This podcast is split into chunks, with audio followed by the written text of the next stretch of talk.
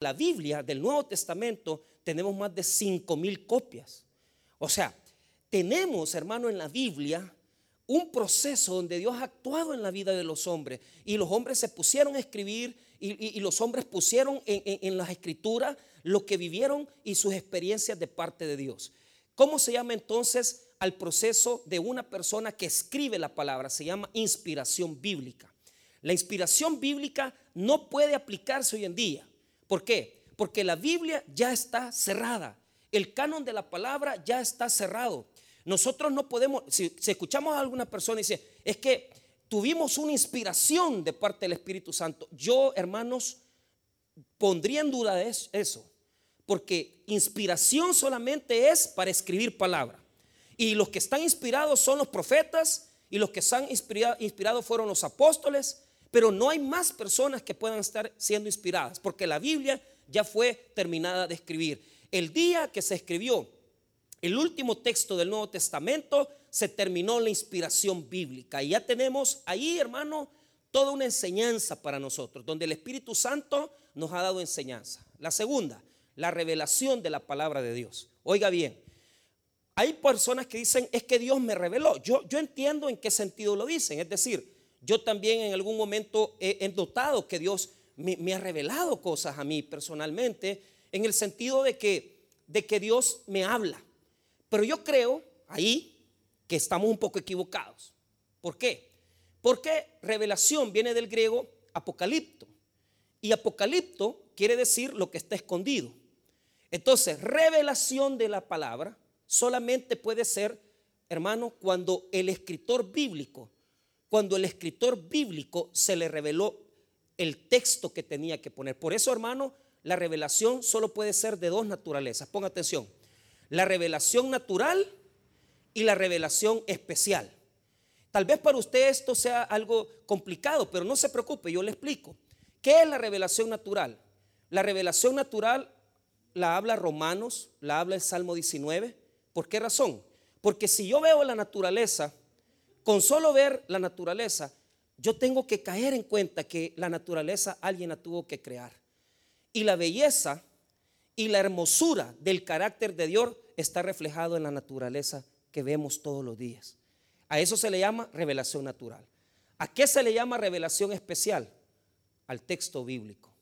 Es especial porque aquí está lo que Dios ha mandado a mi vida, lo que Dios ha dirigido a mi vida y la voluntad perfecta y santa del Dios Todopoderoso para mi vida. Yo no tengo que dirigir mi existencia por la revelación de un profeta, yo no tengo que dirigir mi existencia por la revelación de un apóstol, yo tengo la revelación completa y santa de parte de Dios en el texto bíblico. A eso se llama revelación de las escrituras, revelación especial.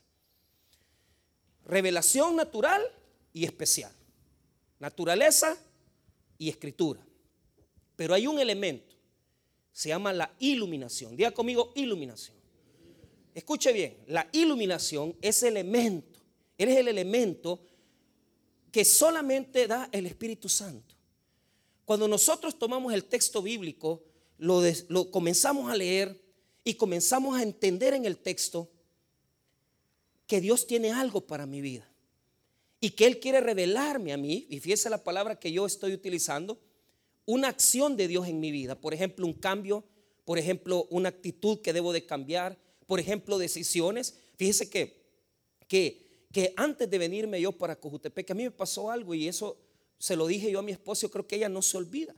Porque en un texto de Isaías, en, la profecía de Eliakim, yo sentí algo de Dios. Y fíjese que yo, si usted le pregunta a Cintia y le dice, mire, es cierto que, que, antes de venirse para Cojute, eh, el pastor le dijo que lo iba a mover Dios o, algo así. Porque Dios algo me puso a mí. Porque la profecía dice que al mover el clavo, todos los que están amarrados en él se van a caer. Porque en el Antiguo Testamento las, vasijas se colgaban en un clavo, ¿verdad? En una, en una casa.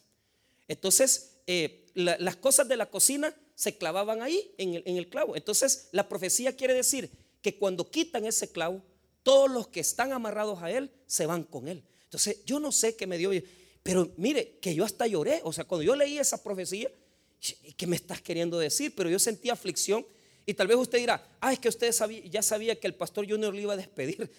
no sabía nada, hermano, que no me despidió. Sino que hasta ahora yo me acuerdo, me dijo, mira, me dijo, no vas a poder cobrar, a mí me debía, Taber, Taber Usulután me debía 6 mil dólares de indemnización. Entonces, y me dijo, no vas a cobrar indemnización porque, porque el divorcio lo tenés que pagar vos, me dijo. ¿Y en qué momento me estoy divorciando? Le digo O sea, él le llama divorcio que, a que yo me tenía que mover.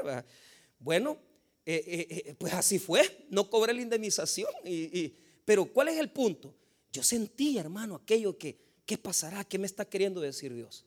La iluminación es la dirección que nos da la palabra para nuestra vida. La iluminación es cuando yo tengo el texto bíblico, cuando yo escucho un sermón de la palabra y Dios me da un mensaje a mi vida y yo obro en esa palabra, Dios está iluminando mi ser. Dios está iluminando mi vida. Dios está iluminando mi sentido. Entonces, la iglesia, la iglesia, hermano, la, la, iglesia que tiene una visión clara es la que tiene la revelación de la palabra, la que tiene la inspiración de la palabra y la que tiene la iluminación de la palabra. Si usted no tiene estos tres elementos, usted es un hombre perdido. Usted es una persona que no tiene dirección en su vida. Revelación, inspiración e iluminación. Los creyentes tenemos iluminación de la palabra del Señor. Ahora, ¿por qué se los tenía que explicar? En este texto aparece un problema. El rey de Siria estaba ya cansado, porque cada vez que iba a hacer batalla con Israel, había un problema. Cada emboscada que le ponía al rey de Israel, el rey de Israel ya sabía lo que iba a pasar. Y entonces, eh, eh, de repente, el rey de Siria se pregunta, bueno, ¿y qué está pasando? Cada vez que actuamos en contra de Israel, ha de haber un enemigo aquí, ha de haber alguien que está diciéndole a los israelitas, alguien que está hablando de lo que estamos hablando en privado aquí. Pero no era así, hermano. Era que el profeta Eliseo le decía al rey de Israel todo lo que iba a acontecer. Entonces vea eso en el versículo número 10. Entonces el rey de Israel envió a aquel lugar que el varón de Dios que había dicho, y así lo hizo una y otra vez, con el fin de cuidarse. Y el corazón del rey de Siria se turbó por esto. Y llamando a su siervo les dijo, ¿no me declararéis vosotros quién de los nuestros es del rey de Israel? 12. Entonces uno de los siervos dijo, no, rey, señor mío, sino que el profeta Eliseo está en Israel, el cual declara al rey de Israel las palabras que tú hablas en tu cámara más secreta. Entonces, Eliseo lo sabía todo. ¿Por qué? Porque él tenía acceso al Dios que, conoce toda la verdad. Hermanos míos, oiga bien, usted quiere tener los secretos más grandes. Los secretos más grandes son los secretos de Dios. Pero la palabra de Dios en Jeremías dice que, que, que, que los profetas no estuvieron en el secreto de Dios y por lo tanto hicieron errar al pueblo. ¿Y sabe qué significa estar en el secreto de Dios? Significa estar tan cerca que yo escucho la voz de Dios en mi vida. Yo anhelo, hermano, óigame bien, a mí no me interesa saber mi futuro. No me interesa que Dios me diga, esto te va a pasar. Lo que me interesa es que día a día Él me hable a mi corazón. Que día a día el Dios que lo sabe todo pueda abrirme su conocimiento y yo aprender de Él. Porque todos los días Dios habla a mi corazón. Todos los días Dios quiere decirme algo.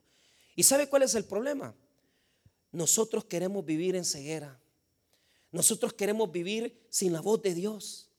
Si ya sabemos que Dios tiene todos los secretos, entonces ¿por qué no buscamos estar cerca de Él? Buscar la voz de Dios, buscar el susurro de su palabra y saber que Él quiere hablarnos. Dios nos habla por acciones, Dios nos habla por la Biblia, Dios nos habla por la predicación, Dios nos habla por las alabanzas. Hermanos míos, nunca en, las épocas que ha vivido, eh, eh, que hemos tenido el cristianismo, Dios ha hablado tanto como hoy ha hablado. Pero ¿sabe cuál es el problema? La gente no lo entiende. ¿Qué es lo que pasaba con los sirios? No entendían la voz de Dios. El único que podía comunicarse con Dios era Eliseo. Por eso él sabía las cosas que venían. Cuando el rey de Siria se dio cuenta que Eliseo era el que revelaba los secretos más profundos. Esto es algo importante, porque Dios revela cosas. Dice que en Santiago capítulo 1 dice que cuando tenemos falta de sabiduría, pidámosela al Señor. ¿Y por qué, hermano? ¿Por qué se da esa sabiduría? Cuando estéis en multitud de pruebas, cuando estéis en multitud de complicaciones. Es ahí cuando debemos decir, Dios, ¿por qué estoy en esto? ¿Por qué, ¿Por qué me falta el dinero? ¿Por qué me falta la salud?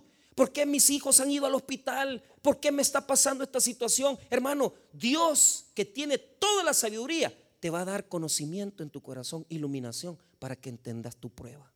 Ahora, como los sirios se habían, se había dado cuenta que Eliseo era el que conocía todo, el rey de Siria preparó un gran ejército porque él sabía que Eliseo era poderoso. Entonces preparó un ejército tan grande que fue a rodear la ciudad donde estaba Eliseo guardándose. Él estaba en Dotán. Dotán está aproximadamente a unos 12 kilómetros de Samaria, donde está Israel, la ciudad más importante, donde estaba el rey de Israel. Entonces Dotán era el lugar donde estaba Eliseo. Y cuando se dio cuenta, el rey de Siria dijo, tenemos que tomar el arma secreta de los israelitas. El arma secreta de los israelitas es Eliseo, porque Eliseo tiene comunión con Dios. Eliseo tiene la dirección de Dios. Eliseo tiene el comunicarse con el Señor. Hermano, cuando nosotros tenemos relación con Dios y tenemos una relación profunda con Él, somos peligrosos, hermano, para las, las oposición, para el enemigo, para todas las fuentes de, de oposición que existen para el cristianismo. Cuando un hombre y una mujer se esconden en una relación directa con Dios, son peligrosos para el infierno, son peligrosos, hermano, para todas las fuerzas del mal. Porque un hombre que tiene una relación con Dios conoce los caminos de Dios y sabe la dirección de Dios en su vida.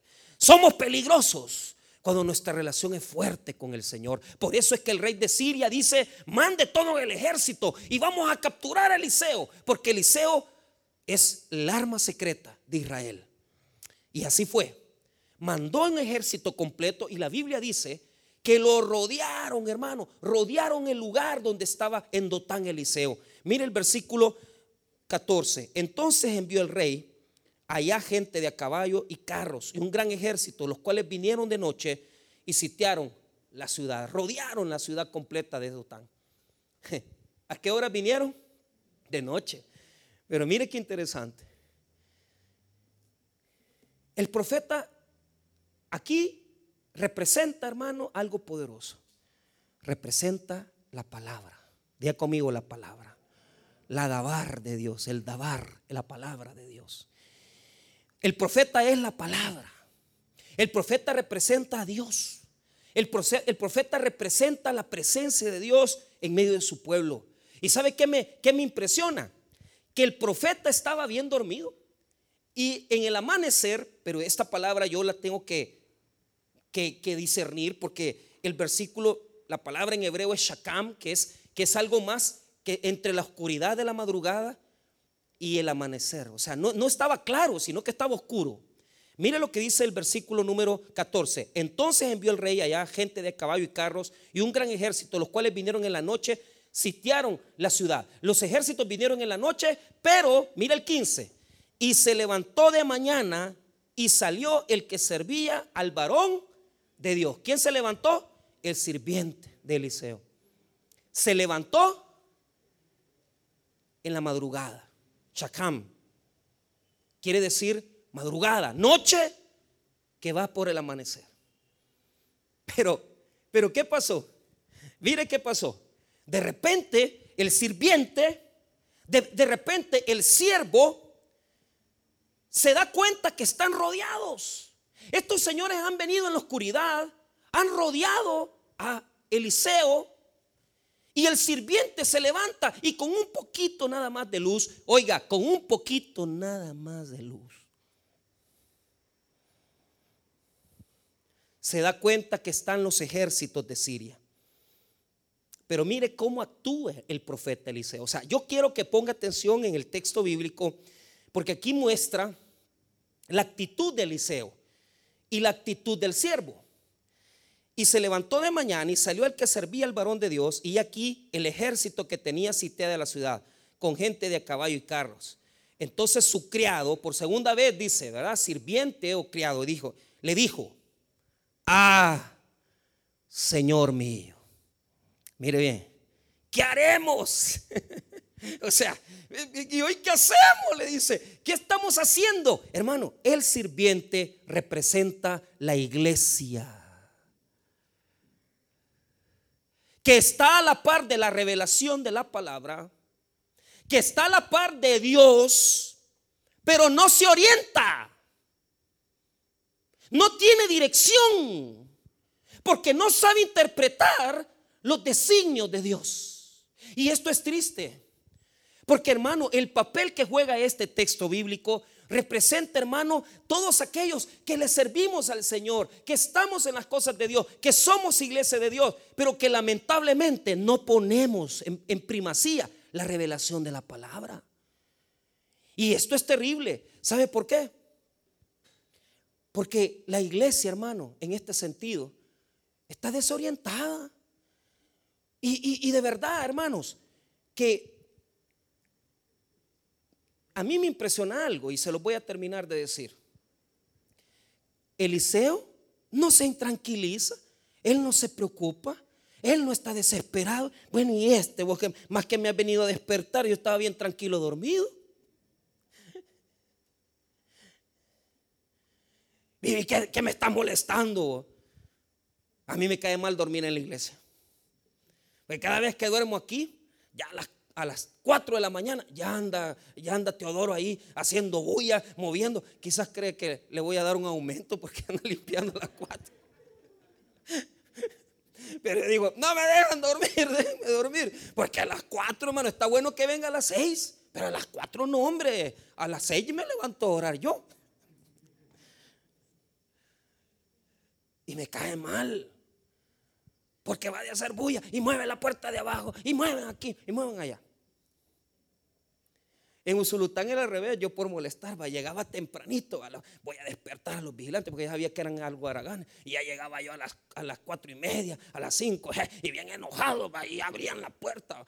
Estos no, estos son más adelantados. Va. Teo por lo menos. Entonces, pero ¿qué pasa? Eh, hermano, Eliseo es la revelación. Eliseo es, representa la palabra, representa la, la, dirección genuina de Dios. Pero ¿qué es lo que pasa? Él está tranquilo, él no está preocupado. Así estamos nosotros. ¿Por qué, hermano? Porque perdemos la perspectiva. Nosotros comenzamos a vivir en el mundo y comenzamos a tener una perspectiva demasiado humana, demasiado terrenal nos dan noticias malas, tenemos problemas económicos, tenemos situaciones diferentes en nuestra vida y se nos olvida lo que nos ha enseñado la palabra. ¿Y qué es lo que hace Eliseo ante la actitud del sirviente? Un sirviente que no está en lo que tiene que estar. Un sirviente que debería estar aprendiendo de la palabra. Un sirviente que debería estar aprendiendo de Eliseo.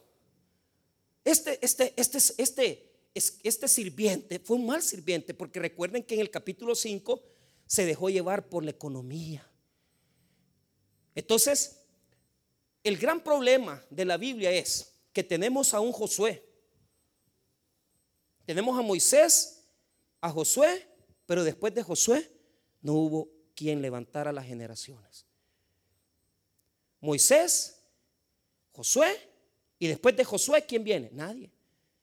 Elías, Eliseo y después de Eliseo le tocaba a Jesse. Pero Jesse era un corrupto que, se, que vivía de la religión, que vendía la religión y que vendía las bendiciones de Dios. Porque cuando vino Naamán a ser sanado, le cobró hermano. Y por eso Dios permitió que la lepra de Naamán se le pasara a él. Muchas veces la iglesia de Cristo se ha convertido en una iglesia leprosa que en lugar de sanar a los enfermos, estamos más enfermos nosotros que la misma gente impía e inconversa que está en la calle. A veces somos más leprosos nosotros que ellos. Hemos perdido la visión.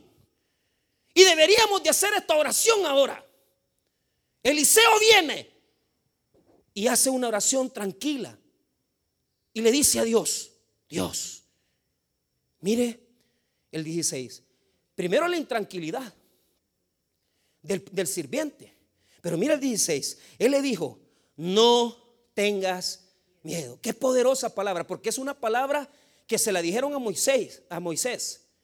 Es una palabra que, que, hasta los apóstoles, cuando estaban en la, en la barca, Jesús mismo venía caminando y ellos pensaron que era un fantasma y ellos pensaron que era una persona, un, ser posiblemente eh, espiritual. Pero cuando se acerca en la barca Jesús, caminando en la oscuridad, caminando a la par de la barca, les dice, yo soy, no temáis. Eso es lo que le dice Dios a la iglesia. No teman, hombre. ¿Por qué se desesperan tanto por los recibos de luz? ¿Por qué se desesperan tanto por los problemas que tienen? ¿Por qué se desesperan tanto por las enfermedades? ¿Por qué se desesperan tanto por tener tantas cosas materiales? Que quieren carro, que quieren casa, que quieren viajes, que quieren prosperidad. ¿Por qué se desesperan tanto? Yo les voy a enseñar algo. Mire lo que dice. Él le dijo, no tengas miedo, porque más son los que están con nosotros que los que están con ellos. O sea que el profeta Eliseo ya veía una realidad espiritual. ¿Y cuál era la realidad espiritual? Mira el 17. Y oró Eliseo y dijo, te ruego Jehová que abra sus ojos para que vea. Entonces Jehová abrió los ojos del criado y miró. Y aquí que el monte estaba lleno de gente de caballo de carros de fuego alrededor de quién? Sí, los enemigos estaban rodeando toda Dotán. Los enemigos estaban sitiando toda Dotán. Pero los carros de fuego de Dios estaban alrededor de Eliseo. Lo estaban protegiendo, hermano. Óigame bien. Esta verdad bíblica, esta verdad espiritual, no es que cuando vinieron los enemigos de, Eliseo, vinieron los caballos y vinieron, hermano, los carros. No, hermano. La presencia de Dios habitaba en la protección de su profeta Eliseo. La presencia de Dios habita en la iglesia. Hermanos míos, cuando ustedes pierdan la fe, cuando ustedes pierdan la esperanza, díganle a Dios, abre mis ojos para ver lo espiritual, Señor. Y darme cuenta que nunca me has dejado solo y que tus carros de fuego están alrededor de mí. No es que llegan cuando tú los necesitas. No es que llegan cuando tú los necesitas. Ya están contigo. Y eso es lo que no podía entender el sirviente leproso. Eso es lo que no entiende la iglesia. Hemos perdido la visión de la revelación de la palabra de Dios. Hemos perdido, hermano, el poder porque somos una iglesia como club social sin conocimiento de la palabra, sin conocimiento de la escritura, sin conocimiento de los deberes espirituales. Y estamos tan acabados que cualquier cosa nos da miedo. Cuando deberíamos de acordarnos de Policarpo de Esmirna. Que cuando le dijeron, niega a Jesucristo, niega a Cristo. O te ponemos, te amarramos y te quemamos en la hoguera. Y Policarpo de Esmirna lo amenazaban para que negara a Cristo. Hay un libro, se llama la se llama martiriología, es una, es, una, es una materia que se ve en la licenciatura de teología que estudia a los mártires. ¿Y quién es un mártir? Un mártir es el que muere por la verdad. Pero nosotros hoy en día, si pareciera, hermano, que le tenemos más miedo al diablo, le tenemos más miedo a la economía que al mismo infierno. Le tenemos más miedo a no tener pisto que al mismo infierno. Le tenemos más miedo, hermano, a tener una escasez económica que al montón de almas que se están yendo al infierno. Y a Policarpo le dijeron, niega a Cristo o te matamos. Hermano, y Policarpo de Esmirna declara, estos 82 años Dios me ha cuidado tanto que nunca negaré a Jesucristo. Entonces te vamos a quemar. Lo quemaron en la hoguera. Pero él no negó a Cristo porque el mártir es el que muere por la verdad, hermano. Nosotros hemos llegado a un punto, hermano, que somos capaces de negar a Cristo hasta cuando se nos dice, mira, y vos, vos sos cristiano, y vos te congregás. No, yo no soy nada, yo voy de vez en cuando a la iglesia. Escúchenme bien, iglesia. Comiencen a salir de la lepra, comiencen a salir de esa enfermedad leprosa que tienen y comiencen a decirle al mundo que usted es cristiano y no se avergüence de Jesucristo que es el Señor. ¿Por qué somos cobardes? Porque no leemos la palabra, porque no oímos palabra, porque no escuchamos sermones, porque no oímos alabanza, porque somos gente liviana para las cosas espirituales.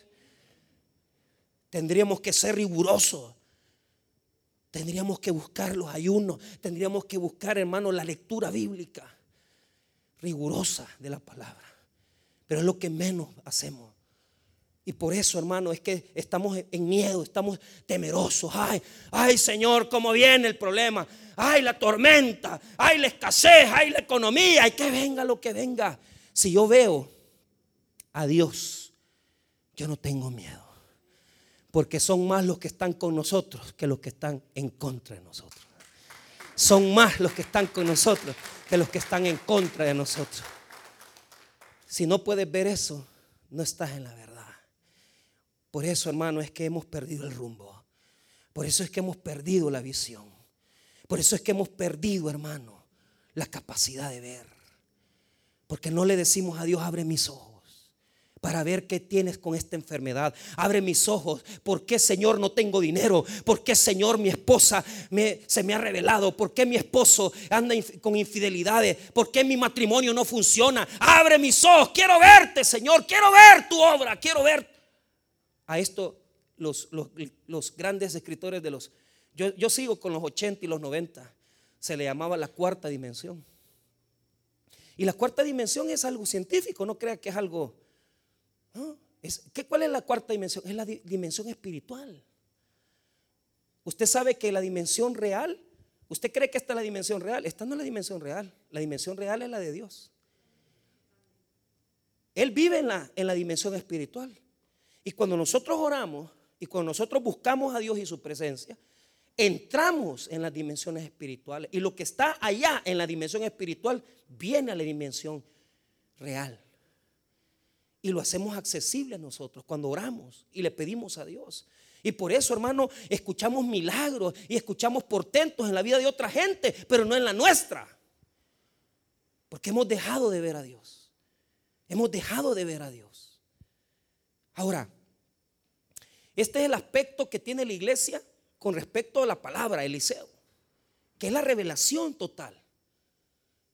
Y da tristeza porque ya no hay milagros. Ya no se escuchan sanidades de cáncer, ya no se escuchan sanidades de situaciones dramáticas, ya no se oyen esas cosas. ¿Qué está pasando, iglesia? Y no solamente aquí, en todos lados. Yo ya no oigo los milagros de los 90 en, en las iglesias. ¿Y por qué? Porque el amor de muchos se enfriará. Pero ese amor es el amor hacia Dios. Ya no pongan cultos en la tarde, solo en la mañana, porque la tarde es de la familia. Pues yo sabía que todos los días son de Dios. Y todos los días podemos ser familia también. Hay que dedicar tiempo a la familia. Pero las cosas que son del Señor son del Señor. Y nunca un hijo va a ser mejor que cuando le enseñamos el temor a Dios y cuando viene a su culto y cuando le enseñamos desde muy pequeño que a Dios hay que adorarlo. Estamos salvando la generación de, Josué y estamos salvando la tercera generación. Y estamos salvando la generación de Jesse y la generación que viene. Nos hemos hecho livianos. Ahora, ¿qué hace el profeta cuando ya tiene esto? Mire, mire lo, lo terrible que es esto. La luz que vino al hombre, al sirviente, que es la revelación de Dios, la palabra, las cosas espirituales, es visión para el pueblo de Dios. Amén. Pero es ceguera, es ceguera para los impíos. No confunda. El sirviente tenía que entender las cosas espirituales, pero como estaba endurecido, como estaba leproso, como no tenía la capacidad, de, entonces Eliseo le dice, abre los ojos. Pero estos que vienen, los sirios, estos representan, hermano, aquellas personas que no tienen el conocimiento de Dios, que ni tan siquiera han venido a la iglesia, que ni tan siquiera tienen el conocimiento. Pero ¿qué es lo que yo, qué es lo que yo veo? Mire, una vez que se abrieron los ojos del ciego, de, de, Jesse, ¿ah? se cegaron los ojos de los impíos. Mire lo que dice el versículo 18. Y luego que los sirios descendieron a él, oró Eliseo a Jehová y dijo, te ruego que hieras con ceguera a esta gente. Y los hirió con ceguera conforme a la petición de Eliseo.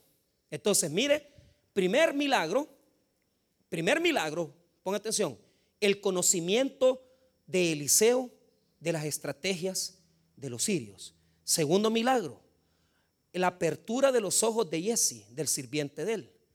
Tercer milagro, la ceguera de los sirios. La ceguera de los sirios.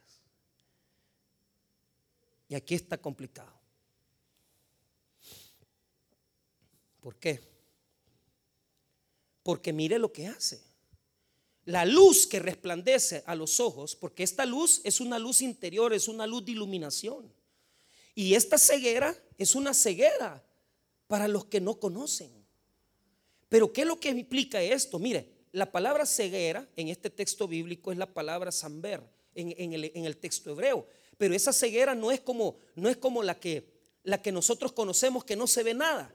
E, e, él ve por figuras, ve todavía ciertas situaciones externas. Porque esa ceguera les permitió ver a Eliseo con dificultad, pero lo veían. Lo veían. Entonces Eliseo comienza a dirigir a los sirios hacia un camino diferente, porque ellos no podían ver. Entonces, mire qué interesante. Donde hay oscuridad para los impíos, hay luz para los creyentes.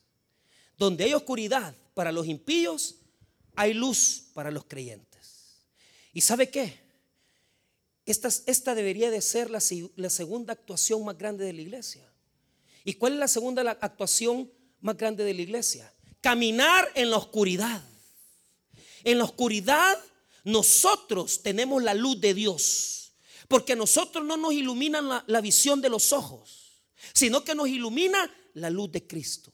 Y escucha bien, yo no veo en ese terreno una, ahí veo una oportunidad para negocio. Ahí veo yo una oportunidad para que se construya un supermercado. Yo veo una oportunidad para que se construya un parqueo. Pero también veo algo, que aunque hay crisis económica, que aunque hay escasez económica, Dios sigue obrando. Y si nosotros un día anhelamos construir un edificio y albergar ahí 800 personas y si oramos por mil personas sentadas en un templo adorando a Dios, para eso Dios nos ha mandado. ¿Por qué? Porque nosotros caminamos en la oscuridad. Porque mientras los otros no pueden ver, nosotros podemos orientar. Nosotros sí podemos ver. A mí me encanta el pastor Borja. Se va a meter a los burdeles. Se va a meter allá donde están las prostitutas. Se va a meter con el ministerio, hermano, pan y chocolate, donde están todos los alcohólicos. Los evangelizan, les predican. ¿Por qué? Porque nosotros somos luz en la oscuridad. Pero ¿sabe cuál es el problema? Hemos perdido esa capacidad. Porque como no estamos viendo la revelación de la palabra, tenemos miedo a caminar en lo oscuro. Tenemos miedo a caminar en la oscuridad. Deberíamos de ser una iglesia, hermano, que no tiene miedo. Con que nos da miedo a ir a la comunidad. Nos da miedo a ir a los cantones a predicar el evangelio. Nos hemos hecho una iglesia de ojos cerrados. La iglesia debe de abrir los ojos la iglesia debe caminar en la oscuridad y ser guía de los ciegos. Y eso es lo que Eliseo hace. Lleva a los sirios y les dice, síganme. Porque hoy en día, donde hay más dudas, que todo el mundo se quiere divorciar, los cristianos no nos estamos divorciando. Porque hoy en día, donde hay más dudas de los valores, del género, nosotros no andamos en eso. Nosotros estamos en la luz de Cristo. Y nadie va a cambiar nuestra luz. Porque si tenemos clara la luz de Cristo, podemos guiar a los otros y podemos caminar en la oscuridad. Hermanos míos, Dios nos ha mandado a caminar en la oscuridad de otros. Y podemos caminar en medio de eso. Y podemos caminar en medio de los drogadictos. Y podemos caminar en medio de prostitutas. Y podemos caminar en medio de las cárceles. Hermano, ustedes supieran lo que se siente cuando uno entra a una Bartolina. Ustedes supieran lo que se siente cuando se entra al penal. Es una carga espiritual. Porque ahí hay un montón de gente que está encadenada. Y nosotros, hermanos, tenemos miedo. Tenemos miedo de predicar el Evangelio. Tenemos miedo de ser luz.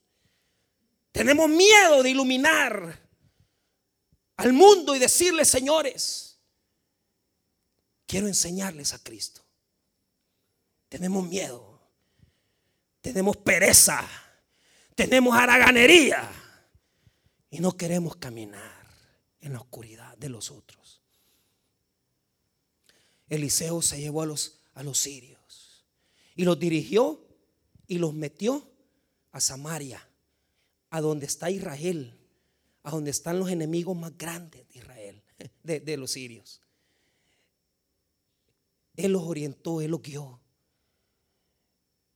A mí me apasiona esto porque la iglesia debe ser luz en los tiempos de oscuridad que estamos viviendo. Pero la iglesia también tiene que ser luz en los tiempos de en los tiempos de bondad, en los tiempos de bonancibilidad. La iglesia debe ser luz en la oscuridad y en la luz. La iglesia debe ser oriente, debe ser orientadora, debe ser guía. Hermano, la iglesia no somos el cuerpo, la iglesia es usted. Usted, su matrimonio, su relación, su esposo, su esposa, sus hijos son la luz en la oscuridad de un mundo que sucumbe en tinieblas. Las tinieblas están llenando todo y la iglesia está jugando. Deberíamos de ser luz, iluminar y hacer que los sirios caminen. No te divorcies. No dejes de congregarte, aunque te sientas enfermo, aunque sientas escasez. No dejes de venir porque eres luz en medio de la oscuridad que se tragan a este mundo. Y cuando los hubo dirigido, los llevó a Samaria y los tuvo enfrente el rey de Siria, el rey de Israel, perdón. Y el rey de Israel les dice, los voy a matar, los voy a matar. Mire qué me impresiona, que los enemigos de Dios querían capturar a Eliseo. ¿Y quién capturó a los enemigos de Dios? Eliseo capturó a los enemigos de Dios. Usted debe capturar a los enemigos de Dios. No es para que los mate, no es para que los destruya, es para que los convierta es para que ellos vengan a los pies de Jesús. Es para que ellos conozcan a Cristo. Es para que usted hable del Evangelio. Hable del Evangelio. Hable de Cristo. Evangelice allí donde usted tiene su negocio, en donde tiene su empresa, en donde tiene su puesto en el mercado. Evangelice. Hable de Cristo. No es para que los mate, es para que los capture y los lleve a los pies de Jesús. Eliseo los captura y los lleva a donde su peor enemigo. ¿Y qué pasó ahí? El rey de Israel los quiere matar, así como muchos religiosos. Pero ¿sabe qué es esto? Ya pasamos la revelación, ya pasamos la inspiración de la palabra. ¿Qué nos falta? La iluminación. ¿Y qué es la iluminación? Aplicar la palabra a la vida.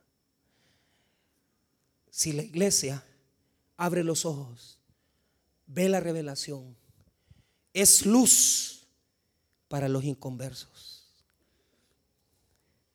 También podemos vivir y aplicar la palabra a nuestra vida. ¿Qué es lo que hizo Eliseo? Le dijo al rey de Israel, no los vas a matar, les vas a dar de comer. Les vas a dar de comer. ¿Qué quiere decir eso? No dejemos la palabra en espiritualidad. No dejemos la palabra solo en el culto. Ay, el pastor predicó tal cosa. Vaya y viva la palabra en su vida. Deje de andar diciendo el pastor enseñó esto, el pastor explicó lo otro. Viva la palabra, viva la palabra. ¿Cómo? Mire lo que hizo Eliseo. Prohibió al rey de Israel que los matara y les dijo, dale de comer. ¿A quién se parece eso? A Jesús que nos lleva a una vida iluminada. La iglesia con visión es la que tiene la revelación de la palabra, la inspiración del Espíritu y la iluminación porque vive la vida cristiana, porque vive la palabra de Dios. ¿Qué hizo? Les dio de comer. Mire lo que dice el versículo número 20, les abrió los ojos y cuando ellos abrieron los ojos los sirios dijeron, aquí nos va a matar al rey de Israel. No los mató, porque Eliseo les dijo, denle de comer a sus enemigos. Mire el 20, y cuando llegaron a Samaria dijo Eliseo, Jehová, abre los ojos de estos para que vean. Y Jehová abrió sus ojos y miraron y se hallaban en medio de Samaria. Cuando el rey de Israel los hubo visto, dijo Eliseo, los mataré, Padre mío. Él ya se estaba haciendo los bigotes que ya los iba a matar. Pero no los podía matar. ¿Por qué? Porque él no los había capturado. Eran enemigos de Dios, no enemigos de él. Si usted conquista una batalla, usted mate a sus enemigos.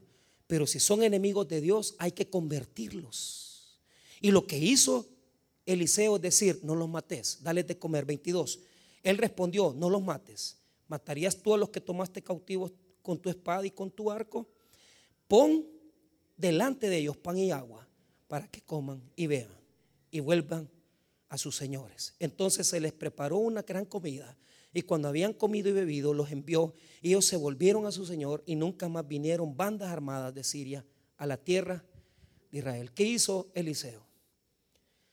Con sabiduría puso en paz a dos pueblos, a los sirios y a Israel. Porque ese es el deber de nosotros como iglesia. Nosotros no estamos en política, nosotros no seguimos en nuevas ideas, nosotros no seguimos a los areneros, nosotros no seguimos a los del frente. Nosotros reconciliamos al mundo con la paz de Cristo Jesús. No se equivoque, no se equivoque, no se equivoque. Somos reconciliadores no divisores. Ese es el deber de la iglesia. La revelación, la iluminación nos lleva a reconciliar dos mundos. Y aunque esos están matándose, yo les llevo a Cristo para que se reconcilien. Y aunque el mundo se esté separando, porque unos son de un partido de fútbol, yo como no sé mucho de eso, del Barça, del, otro cosa que hay como Real Madrid, y todas esas del FIRPO, de la Alianza, al que le gusta que es una pasión, es una religión, pues qué bueno. Pero usted en este mundo, mi amigo, mi hermano, mi hermana, usted no está para andar en eso. Usted está para reconciliar a los hombres con la paz de Dios. Bienaventurados los pacificadores. ¿Qué hizo Eliseo? Vos no vas a pelear con este. Dale de comer. Hagan la paz. Y aquellos pueblos que estaban en disputa dejaron de pelear y se reconciliaron. ¿Por qué? Por la revelación de la palabra, por la inspiración de la palabra y por la iluminación de la palabra. ¿Qué les parece si vivimos la, la palabra de Dios? ¿Qué les parece si nos ponemos a vivir la palabra, hermanos? ¿Y sabe qué va a pasar? Vamos a traer paz a este mundo en guerra. Y la paz de Dios comienza reconciliando al hombre con Dios y diciéndole, tus pecados te son perdonados. Ven a los pies de Cristo. Recibe a Jesús en tu corazón. Vamos a orar, hermanos.